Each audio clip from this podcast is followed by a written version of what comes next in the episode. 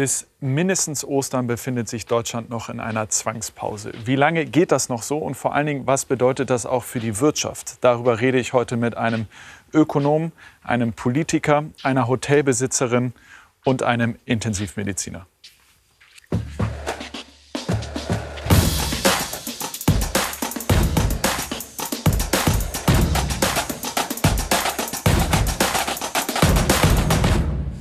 Herr Fratscher, Sie sind Präsident des Deutschen Institutes für Wirtschaftsforschung, DIW, und Herr Vogel, Sie sind Mitglied des Deutschen Bundestages für die FDP und Sprecher für Arbeitsmarkt und Rente.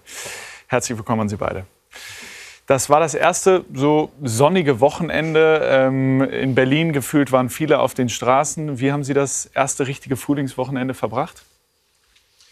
Ich habe äh, zugegebenermaßen Spaziergänge gemacht, war auch joggen wie, wie üblich. Ähm und habe zum ersten Mal wieder seit einigen Wochen doch in den Parks Ansammlung von Leuten gesehen. Also ich glaube, so das Gefühl ist, ähm, wir alle wollen, dass dieser Quarantäne oder dieser Lockdown aufgehoben wird. Äh, die Leute haben auf den Wiesen gelegen, wo ich gedacht habe, oh, ob das mal erlaubt ist. Ähm, aber man merkt, die Leute wollen, wollen raus, wollen die Sonne genießen und ähm, wollen wieder zum normalen Leben zurück. Herr Vogel? Ja, ich habe äh, viel gelesen das Wochenende, mehr auf dem Balkon als die Wochen vorher. Das war gut, das hat die Sonne zugelassen. Und ja, ich gehe im Moment sowieso jeden Tag laufen, also joggen, weil ähm, sonst hält man, finde ich, das die viele Zeit im Homeoffice gar nicht aus. Ähm, und ich war auch äh, spazieren. Mein Eindruck war allerdings, insgesamt wurden die zwei Meter gut eingehalten. Insgesamt. Es gibt immer Ausnahmen. Also mein Gefühl ist, die Leute versuchen irgendwie eine Balance zu finden. Noch ist das so, wie es ist und ist auch verantwortungsbewusst, das zu machen. Aber man will trotzdem natürlich die frische Luft und das ist ja auch vernünftig. Die Zeit mit den höchsten Infektionszahlen liegt noch vor uns, sagte Kanzleramtschef Helge Braun. Herr Fratscher, mal abgesehen von Ihrer Rolle als Präsident des DIW, sondern einfach als Mensch, macht Ihnen das Angst?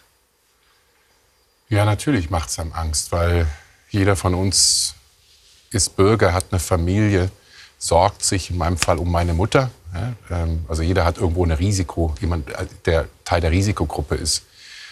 Und ähm, Natürlich ist es auch wieder, man versucht sich als Ökonom zu beruhigen und sagt, es ist nicht wahrscheinlicher, dass man jetzt an diesem Virus stirbt, als für mich jetzt, der nicht zur Risikogruppe gehört, als im Autounfall oder irgendwas anderes. Aber sie kommen mit so rationalem Denken da nicht weiter, weil sie doch realisieren, das ist was Ernstes. Und auch wenn ich persönlich vielleicht jetzt nicht so stark betroffen bin, gibt es genug andere Menschen, die mir wichtig sind, äh, wo ich mir Sorge mache. Deshalb ähm, schlagen so zwei Herzen in einer Brust. Einmal der kalte Ökonom, der abwägt, äh, versuchen, versucht Zahlen auf Dinge zu legen und, und äh, Dinge zu quantifizieren. Und dann natürlich der Mensch, der sagt, doch, äh, ich kann es verstehen. Ich kann auch verstehen mittlerweile, wie die Politik reagiert, wieso sie auch so vorsichtig ist.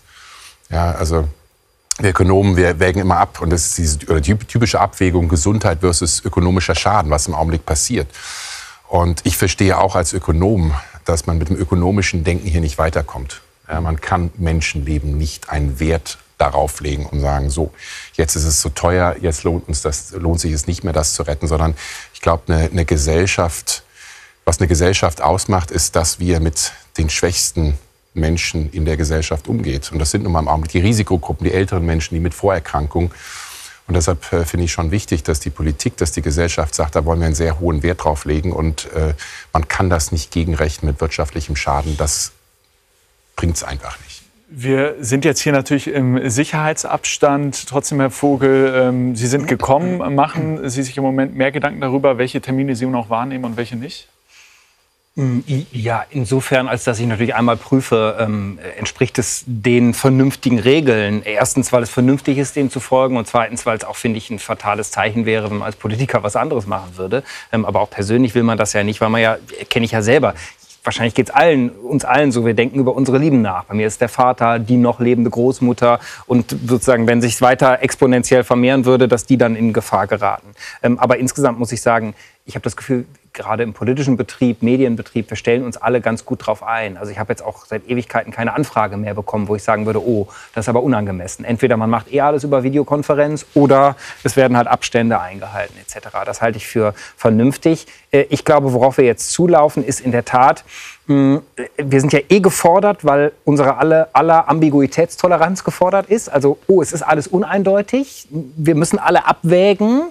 Und ähm, das fordert einen eh heraus. Und dann kommen jetzt noch zusammen, langsam setzt der erste Koller ein. Das geht jetzt schon zwei Wochen, ein bisschen länger, je nachdem. Und gleichzeitig sieht man eben nicht die Überforderung in den Krankenhäusern. Gott sei Dank in Deutschland. So, und das führt zusammen. Und da, glaube ich, eine gewisse Coolness zu haben, ist richtig. Genauso richtig ist, was die Aufgabe der Politik ist, konkret der Regierung ist, äh, jetzt äh, die Vorbereitung zu treffen, damit man das auch wieder ändern kann. Genau, wie wir da rauskommen, reden wir gleich noch drüber. Herr Fratscher, ähm, fast eine halbe Million äh, Menschen sind in Kurzarbeit. Die Unternehmen haben Kurzarbeit beantragt in ganz Deutschland.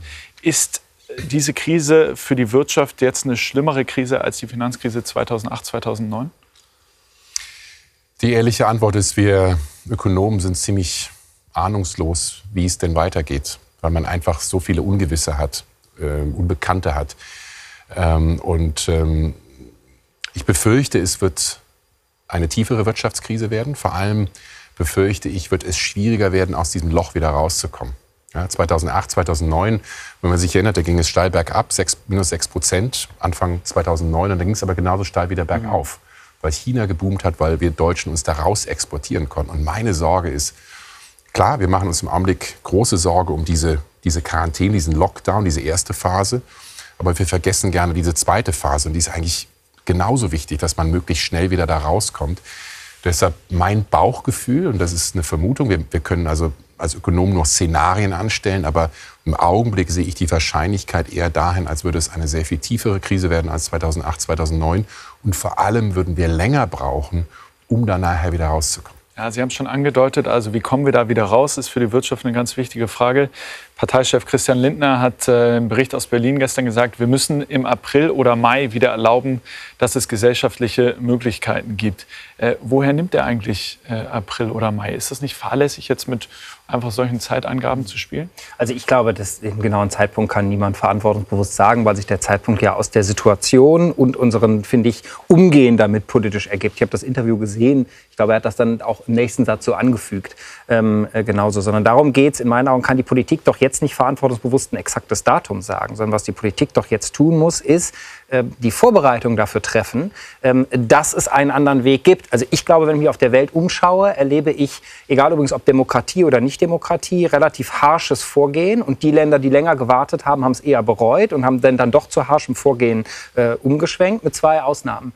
Ähm, und das sind beides Demokratien. Südkorea und Taiwan haben es ganz gut im Griff und eine weniger starke Einschränkung des öffentlichen Lebens, weniger starke Einschränkung von Grundrechten. Und das ist doch, glaube ich, woran wir uns orientieren müssen und jetzt die Vorbereitung treffen, dass das so schnell schnell wie möglich geht. Plus, nicht nur unmittelbar, was ja schon passiert, Kurzarbeit etc. könnten wir vertiefen, äh, jetzt die, die wirtschaftlichen äh, Auswirkungen so gut es geht abfedern, sondern sich jetzt eben auch schon Gedanken machen, was ist auch wirtschafts- und arbeitsmarktpolitisch Phase 2? Was ist auch da das, was jetzt vorbereitet werden muss an Plan, damit die Krise eben möglichst wenig tief wird und möglichst kurz bei uns bleibt? Wenn ich ergänzen darf, glaube ich, auch wichtig ist, das zu kommunizieren. Weil ich glaube, ja. viele vergessen einfach, dass eine Wirtschaft nicht ein Hebel ist, den sie auf 0,1 umstellen können. Und dann äh, wird es am 19. März, äh, sagen wir mal am 10. Mai, um irgendein Datum zu nennen, wird gesagt, ab morgen geht es wieder los und dann mhm. am nächsten Tag läuft alles wieder. Und Unternehmen müssen sich vorbereiten. Die müssen gucken, wen habe ich denn an Beschäftigten? Wer ist denn gesund? Wer gehört zur Risikogruppe? Wie kann ich auch das Social Distancing, also mhm. diese Sicherheit, die Vorsorge auch während dieser Erholungsphase oder Lockerungsphase aufrechterhalten? Also diese diese Vorbereitung zu kommunizieren, damit sich auch jeder darauf einstellen kann. Wie viel Vorlauf brauchen denn die Unternehmen? Kann man das so pauschal sagen? Je mehr, desto besser. Ja, ähm, also Zeit ist der kritische Faktor. Ähm, das finde ich das Interessante. Ich will, wie gesagt, nicht die Unterschiede wieder aufmachen, aber für die Ökonomie heißt es natürlich, je kürzer der Zeitraum ist des Lockdowns, desto besser. Das Umgekehrte bei der Gesundheit, da versucht man natürlich diese Kurve abzuflachen, das in die Zukunft zu schieben. Und je früher die Unternehmen sich darauf vorbereiten können, das ist die Schwierigkeit, wie Sie völlig zu Recht sagen. Man kann heute noch keinen Zeitpunkt äh, kommunizieren. Ich denke, was man tun sollte, ist ähm, aber den Unternehmen zu sagen, bitte bereitet das so und so vor. Und wenn der Zeitpunkt kommt, dann werden wir in diesen verschiedenen Stufen diese Lockerung vornehmen. Also bitte überlegt jetzt schon, was habt ihr für Mitarbeiter, was braucht ihr auch für Vorleistung, gibt's was denn, braucht an Finanzierung denn in, so diesem, in diesem Shutdown sowas vielleicht analog zur Klimakrise, ähm, sogenannte ähm, Kipppunkte, hinter die man dann nicht zurückfallen darf, weil es dann ähm, so viel zerstört ist, dass wir da nicht mehr rauskommen? Ich würde nicht sagen Kipppunkte, aber es, es ist natürlich, ähm, ich jetzt als Ökonom mathematisch ausdrücken, es ist, kein, es ist exponentiell. Ja, also viele Unternehmen können das vielleicht sechs Wochen, vielleicht acht Wochen so einen Lockdown überleben, also wirtschaftlich überleben. Äh, danach wird es dann ein Solvenzproblem. Danach kippt es dann für jedes einzelne Unternehmen. Irgendwann sagen sie, ich, ich kann die Kredite gar nicht mehr bedienen. Mhm. Und hier geht es auch gar nicht nur um Kredite, um Liquidität, sondern hier geht es wirklich um Solvenz. Und äh, die Bundesregierung hat ja einige Maßnahmen bekannt gegeben, wie es Kleinstunternehmen helfen mhm. will, mit unkomplizierten Transfers, mit Möglichkeit an großen Unternehmen zu beteiligen. Ich glaube, was fehlt, ist der Mittelstand, wirklich eine Lösung für die mittelständischen Unternehmen. Das ist die große Lücke. Das, das ist die große Lücke. Gibt ja auch durchaus etwas durch die Bundesregierung, die, was sie jetzt bekannt geben will, wie man damit umgehen kann mit den mittelständischen Unternehmen. Aber da liegt meine große Sorge. Also es gibt keinen Kipppunkt. Es gibt für jedes einzelne Unternehmen einen Kipppunkt. Aber für die gesamte Wirtschaft ist es letztlich etwas, je länger Sie warten, desto stärker steigen die Kosten natürlich an. Über den Mittelstand reden wir äh, gleich noch. Lassen Sie uns zunächst mal über äh, systemrelevante äh, Berufe äh, sprechen. Also jetzt unterscheiden wir auf einmal zwischen systemrelevanten und nicht systemrelevanten Berufen. Ähm, SupermarktkassiererInnen und PflegerInnen sind systemrelevant, merken wir jetzt. Die FDP hat digital applaudiert. Ich nehme an, Sie applaudieren auch auf, auf dem Balkon abends um neun. Ähm, darüber freuen sich alle, aber meinen Sie nicht, am Ende darf es nicht nur digitalen Applaus geben, sondern äh, vor allen Dingen auch bessere Löhne? Ja, das halte ich äh, für richtig, gerade im Bereich ähm, äh, Alten- und Krankenpflege. Ähm, ich war selber mal Rettungssanitäter in meinem Zivildienst. Da hat man ganz viel, ist man permanent in Krankenhäusern, Altenheimen etc. Ähm, kenne aus der Zeit noch aus der Zeit Bekannte, die da arbeiten, ähm, äh, auch in der eigenen Familie. Und natürlich ist das was, wo wir als Gesellschaft eigentlich schon seit einiger Zeit diskutieren, wird das ausreichend entlohnt. Jetzt gehört zur Wahrheit dazu, ähm, unser System funktioniert nicht so, Gott sei Dank, das Pro Ordre de Mufti, wir demokratisch abstimmen, wer es mehr oder weniger wert, weil das wäre dann auch schwierig. Dann müssen wir anfangen, plötzlich ganz gegeneinander auszuwägen. Ähm, aber ich glaube, dass ähm, es zum Beispiel aus dieser Krise heraus die allgemeine Wahrnehmung geben wird. Es gibt ein paar Branchen, die sind vielleicht nicht gut genug bezahlt und das wird einfließen nach meiner Überzeugung in Tarifverhandlungen. Das hat natürlich dann auch Folgewirkungen, das muss uns klar sein. Also zum Beispiel im Einzelhandel könnte es dazu führen, dass wir als Konsumenten alle gefragt sind, welche Preise sind wir denn bereit zu zahlen. In der Pflege wird das was auf der Finanzierungsseite heißen für den Staat, weil der da der Nachfrager ist. Das sind dann die Konsequenzen, über die wir nachdenken müssen. Ich halte es aber für richtig. Ja, also um es nochmal konkret zu machen, Pflegemindestlohn 11,35 Euro im Westen, 10,85 Euro im Osten im Moment. Äh, wie viel mehr soll es sein? Ja, das, das wäre ja genau jetzt, dass ich jetzt als Politiker sage, so und so viel ist es, dann müssten Sie mich als nächstes fragen, wie viel ist in der Branche, wie viel ist in der Branche, wie viel ist in der Branche. Sondern das funktioniert, ich glaube, alles in allem gut in Deutschland so, dass das die Tarifpartner festlegen. So funktioniert auch der Pflegemindestlohn, der hat übrigens die FDP mal mit eingeführt, ja. war damals sehr dafür. Ähm, da legen die Tarifpartner die Höhe fest und das wird allgemein erstreckt. Und natürlich so eine Debatte, was ist es uns als Gesellschaft wert, wird natürlich in die Tarifverhandlungen einfließen. Das kann doch gar nicht anders ja, sein. Aber Herr Vogel, wenn Sie mir sagen, das funktioniert eigentlich gut, ähm, Nein, ich sage, kann, dass Tarifpartner die Löhne festlegen. Ja gut, aber es funktioniert ja anscheinend nicht gut, wenn es äh, zu wenig ist. Wenn wir uns alle einig sind, dass es zu wenig, was die bekommen, dann funktioniert es ja nicht gut.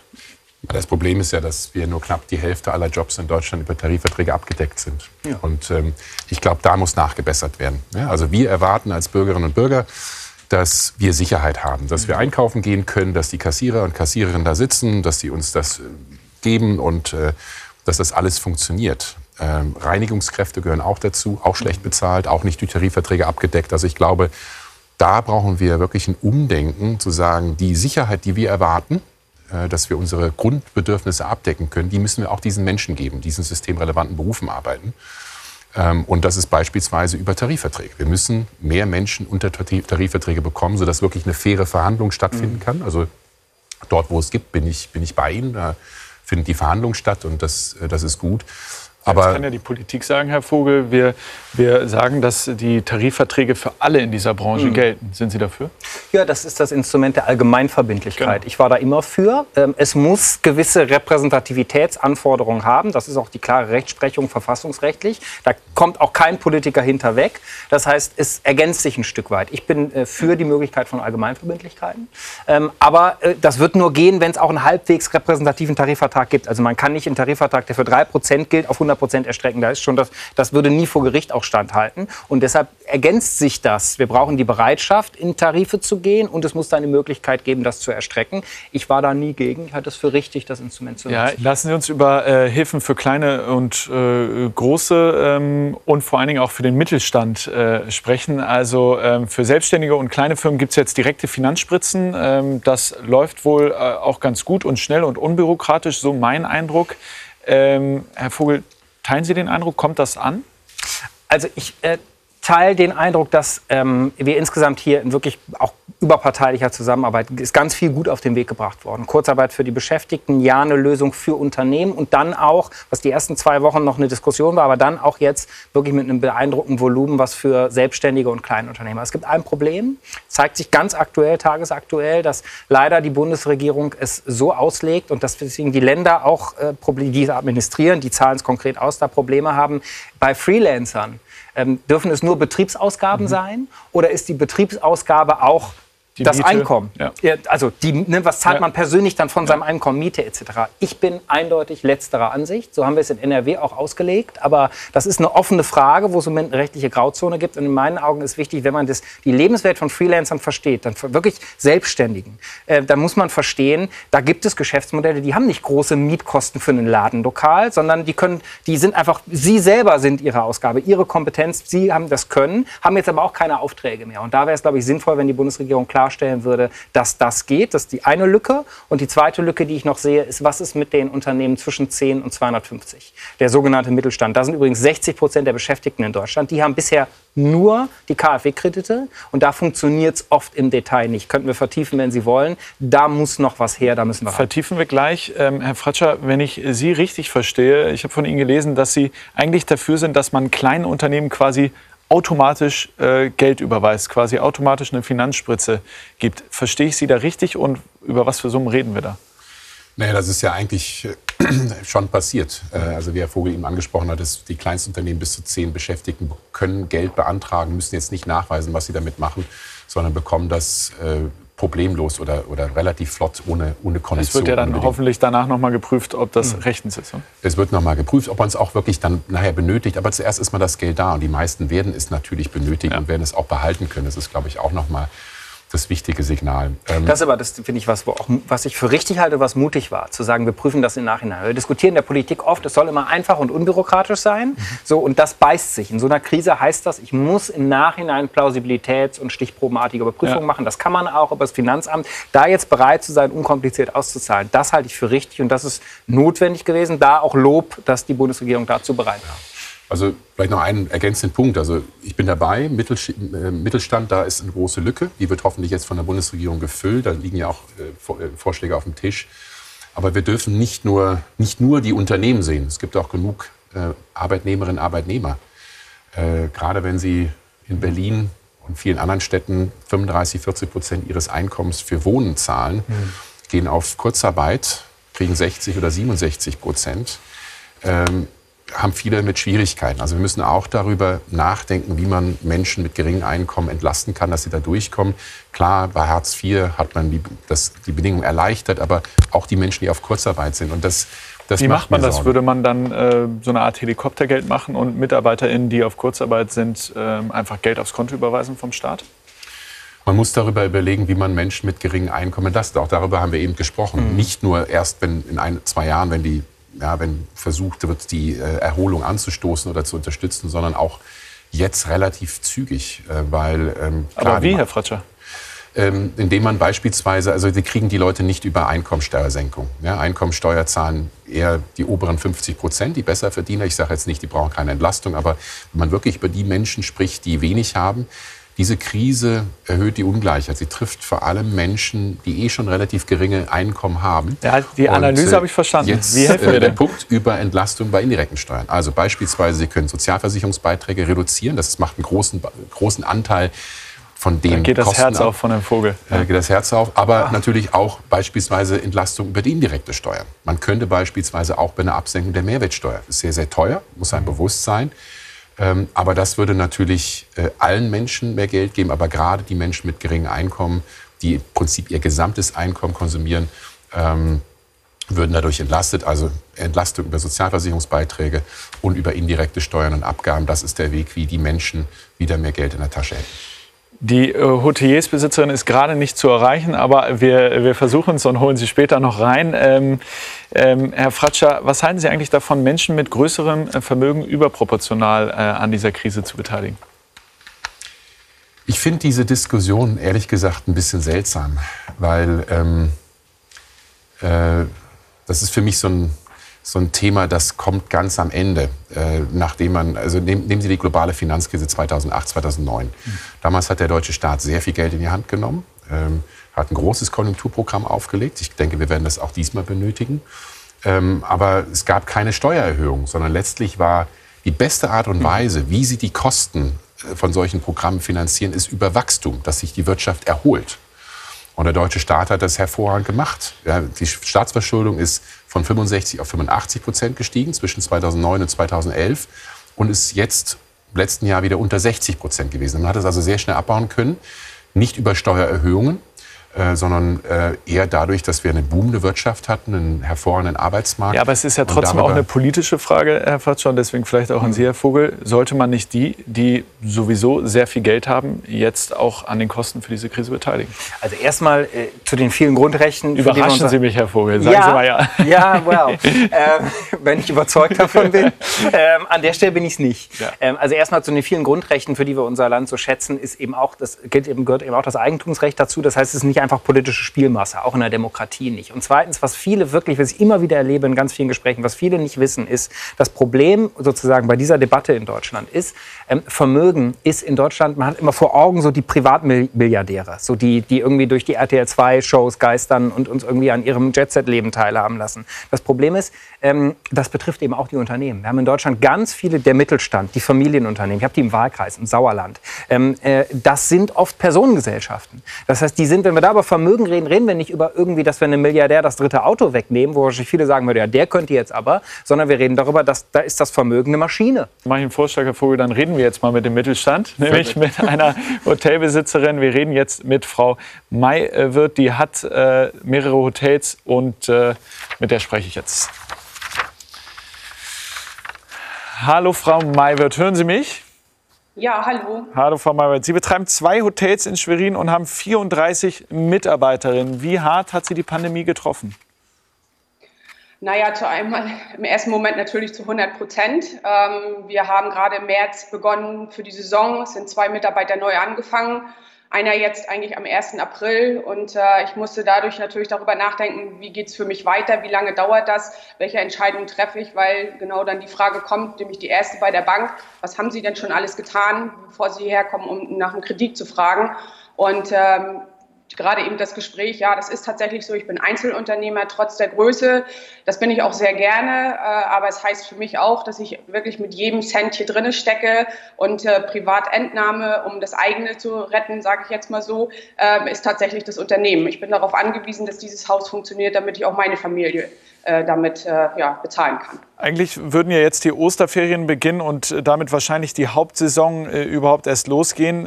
wie überstehen Sie die, wenn jetzt gar keine Gäste kommen? Also grundsätzlich bin ich Gott sei Dank kein Saisonbetrieb, also kein Saisonbetrieb in dem Sinne. Äh, wir haben über das gesamte Jahr Feierlichkeiten. Wir haben eben ein starkes äh, Dezembergeschäft mit den Aber die bleiben ja jetzt auch alle weg.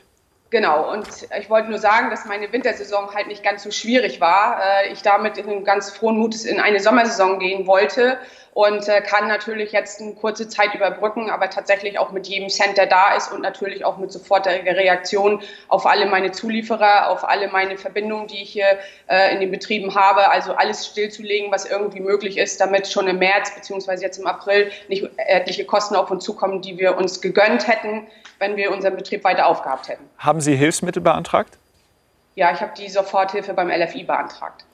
Das ist dann äh, Geld, was Sie zurückzahlen müssen oder was Sie behalten dürfen?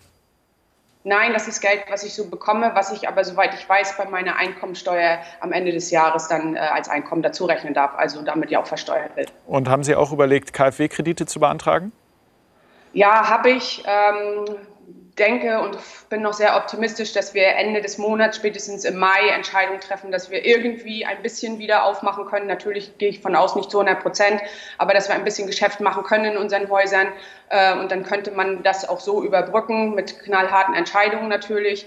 Ähm, bis jetzt sehe ich mich noch nicht gezwungen, aber wenn es Ende des Monats andere Entscheidungen gibt, dass es weiterhin so bleibt, dann muss ich das Gespräch mit unserer Hausbank führen. Ja.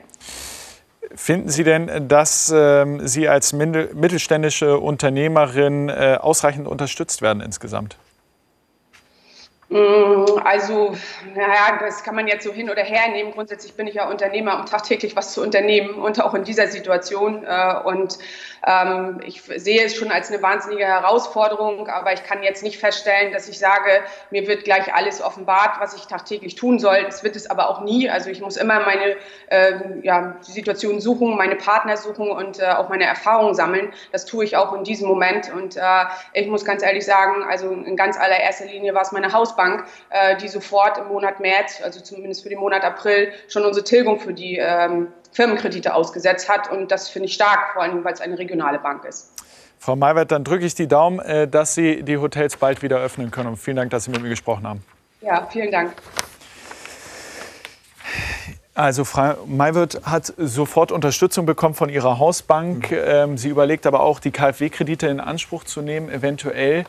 Ähm, die werden ja über die Hausbanken abgewickelt. So, die Hausbanken haben bisher 90 Prozent, äh, nur 10 Prozent äh, Garantie übernehmen müssen. Jetzt werden es 0 Prozent. Ähm, Herr Fratscher, ist das ökonomisch sinnvoll, wenn der Staat da zu 100 Prozent in der Garantie steht für diese Kredite? Manchmal ja, aber manchmal nein. Das ist die Schwierigkeit. Ja, also in solchen Fällen, wo Sie wissen, das ist eigentlich ein grundgesundes Unternehmen, ähm, das äh, wird auch wieder auf die Beine kommen nach der Krise. Es kann durchaus sinnvoll sein, dass der Staat 100 Prozent des, des, Risikos übernimmt. Ähm, nur äh, in einigen Fällen, wenn Sie Unternehmen haben, die vor der Krise schon angeschlagen waren, ähm, dann ist es riskant. Und vor allem ist es riskant, weil äh, es geht ja hier darum, äh, dass die Banken weiterhin Kredite an Unternehmen vergeben. Deshalb sagt der Staat, wir garantieren, wenn es einen Ausfall gibt, also wenn das Unternehmen nicht zurückzahlen kann, dann übernehmen wir bis zu 90 Prozent oder sogar 100 Prozent der Ausfälle. Aber sie wollen ja trotzdem, dass die Bank weiterhin ihren Job macht und genau auswählt, welches Unternehmen ist wie solide, also auch ohne die Krise, äh, und guckt, dass dann nachher auch die Kredite zurückgezahlt werden. Die Gefahr ist, wenn Sie 100 Prozent Staatsgarantie übernehmen, sagt die Bank, äh, dann kann ich ja jetzt jedem Unternehmen äh, Kredite geben. Ich hau das Geld raus, auch wenn es keinen Sinn macht, und dann stehen nachher die Steuerzahler dafür gerade. Deshalb ist es, muss man genau abwägen. Und das ist so schwierig, weil Sie können ja nicht, äh, wir reden hier von Hunderttausenden oder Zehntausenden von, von mittelständischen und kleinen mittelständischen Unternehmen. Sie können ja nicht in jedem einzelnen Fall, kann der Staat nicht sagen, da ja, da nein. Also Sie müssen nach wie vor, die Banken müssen ihren Job machen können. Und deshalb sollten diese 100% Garantien eher für wirklich eine Ausnahme bleiben. Und die Banken müssen, wir sagen im Englischen wir Skin in the Game, also die müssen auch ein Risiko tragen, damit sie ihren Job nach wie vor ordentlich machen.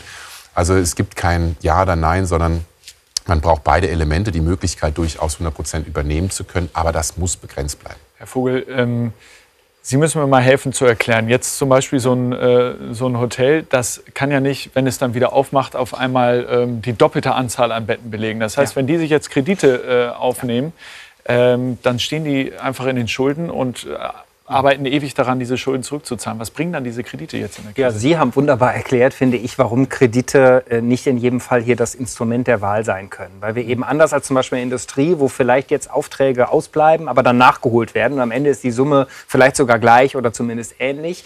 Niemand wird nachträglich an Ostern übernachten. So, und das ist ein Beispiel für ganz viele Geschäftsmodelle und Unternehmen. Und da ist eben die Frage, ist ein Kredit das richtige Instrument? Und das Problem ist ja genau, dass wir bei, bei den meisten Bundesländern zwischen 10 und 250 Mitarbeitern der mittleren Größe von Betriebe, wo die meisten Beschäftigten sind, haben wir nur dieses Kreditinstrument bisher. Manche Bundesländer, NRW, Niedersachsen, andere stocken bis 50 auf. Da bleibt die Lücke trotzdem zwischen 50 und 250. Und genau da müssen wir in meinen Augen bundespolitisch überlegen, gibt es noch ein weiteres Instrument. Man Was wäre ein weiteres Instrument? Steuerliche Entlastung wäre jetzt genau sinnvoll. Sich die Frage zu stellen, gibt es zum Beispiel die Möglichkeit, dass wir das verbinden mit Liquiditätsauszahlung. Der Gedanke kam von unseren Steuerpolitikern, die haben das negative Gewinnsteuer genannt. Mhm. Klingt so technisch. Was heißt das konkret? Es ist Verlust zu erwarten.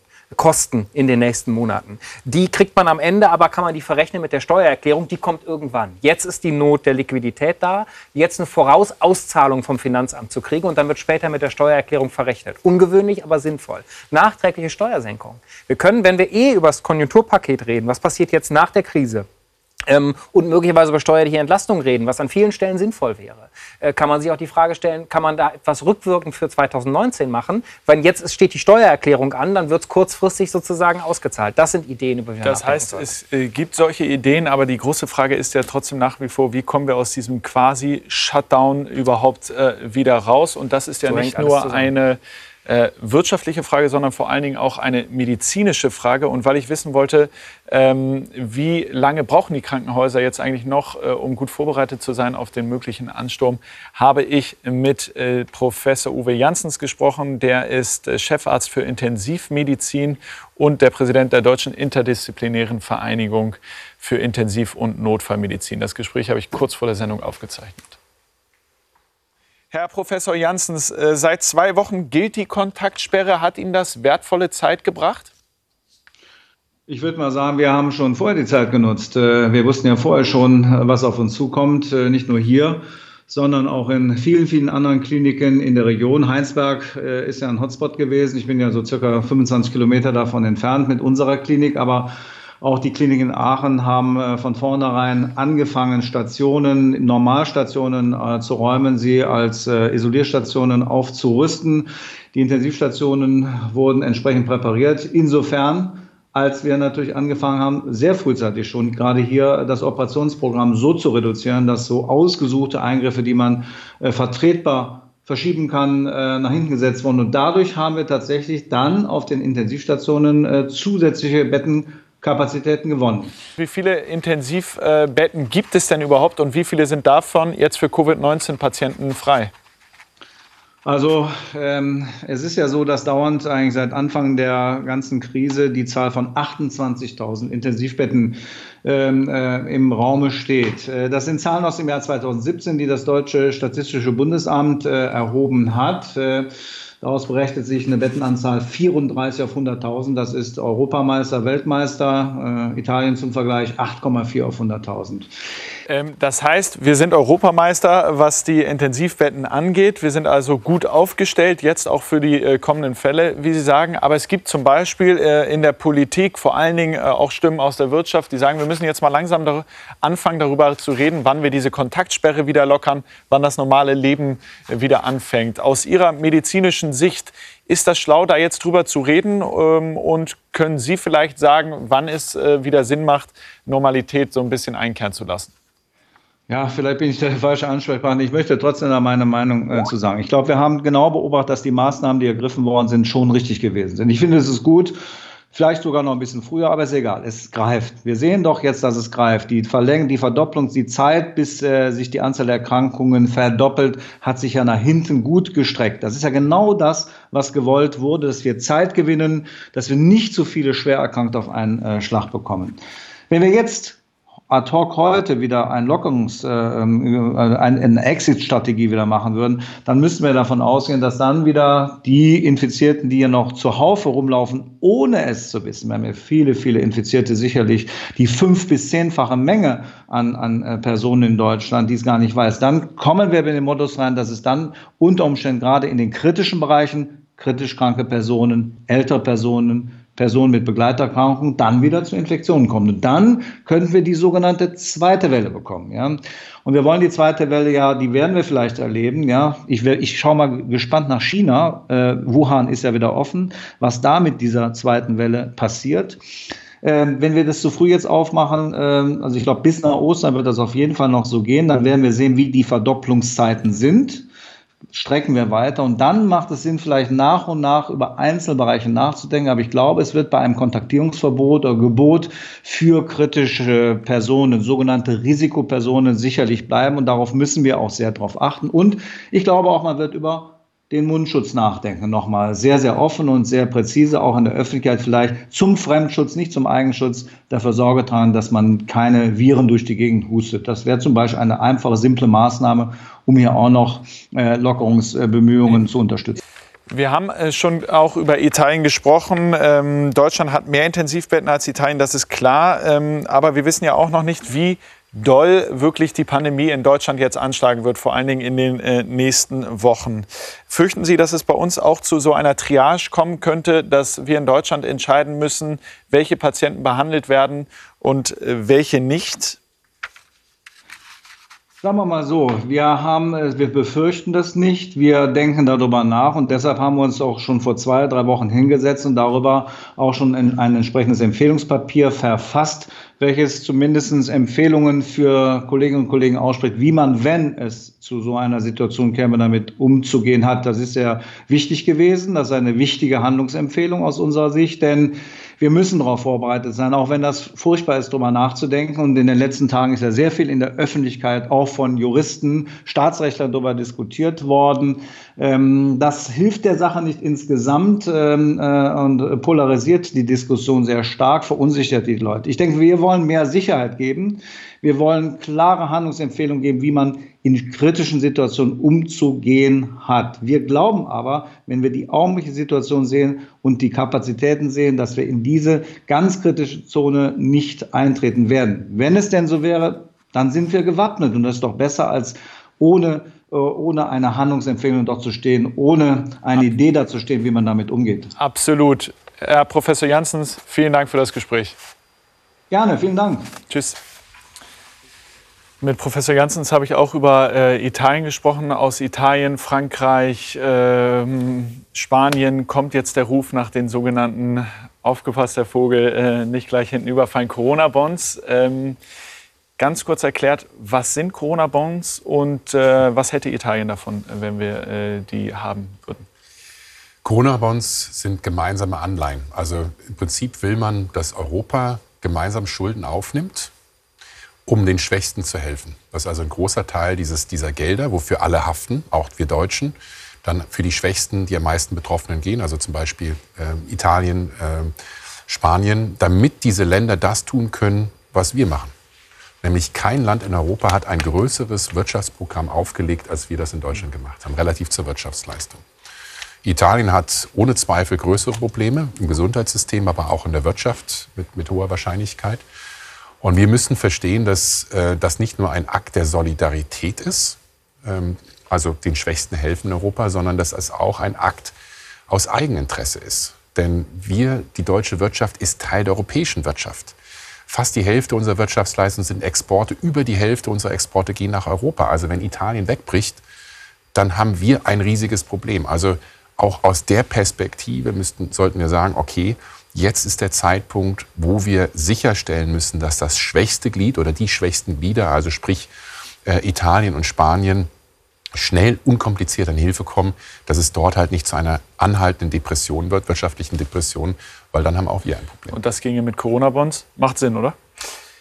Ich überrasche Sie jetzt, das wollten Sie ja eben, ähm, und sage, ich bin der festen äh, Überzeugung, Europa darf uns nicht zerbröseln. Und ich teile das Ziel 100 Prozent und das ist mir auch noch zu unklar. Also ich habe das Gefühl, Europa war also stark gefährdet in den letzten äh, äh, Wochen teilweise. Stichwort auch Patienten übernehmen etc. halte ich für absolut richtig. Wir müssen sicherstellen, dass die Länder nicht überfordert werden durch die, äh, durch die Hilfsprogramme, die jetzt nötig sind. In der Tat. Ich bin trotzdem der Meinung, es muss möglich sein, darüber zu diskutieren, was ist das richtige Instrument Gesamtschuldnerische Haftung zwischen den Staaten überzeugt mich nicht. Aus vielen Gründen werden wir die Zeit jetzt nicht für haben. Wenn die EU so etwas ausgibt, als Europäische Union, auch ins Kreditrisiko geht und wir dann mit unserem Anteil als Deutsche haften, glaube ich, ist es richtig. Frau von der Leyen, die Kommissionspräsidentin, hat mit dem Instrument für Kurzarbeitergeld was Ähnliches vorgeschlagen. Da, wenn das nicht reichen sollte, dann noch einen Notfallfonds nach demselben Instrument daneben zu stellen, halte ich für richtig. Denn in der Tat, Europa darf nicht an den finanziellen Lasten der Spanier und der Italiener äh, kaputt. Wir dürfen trotzdem darüber streiten, was ist das richtige Instrument, das zu erreichen, aber das Ziel zählt.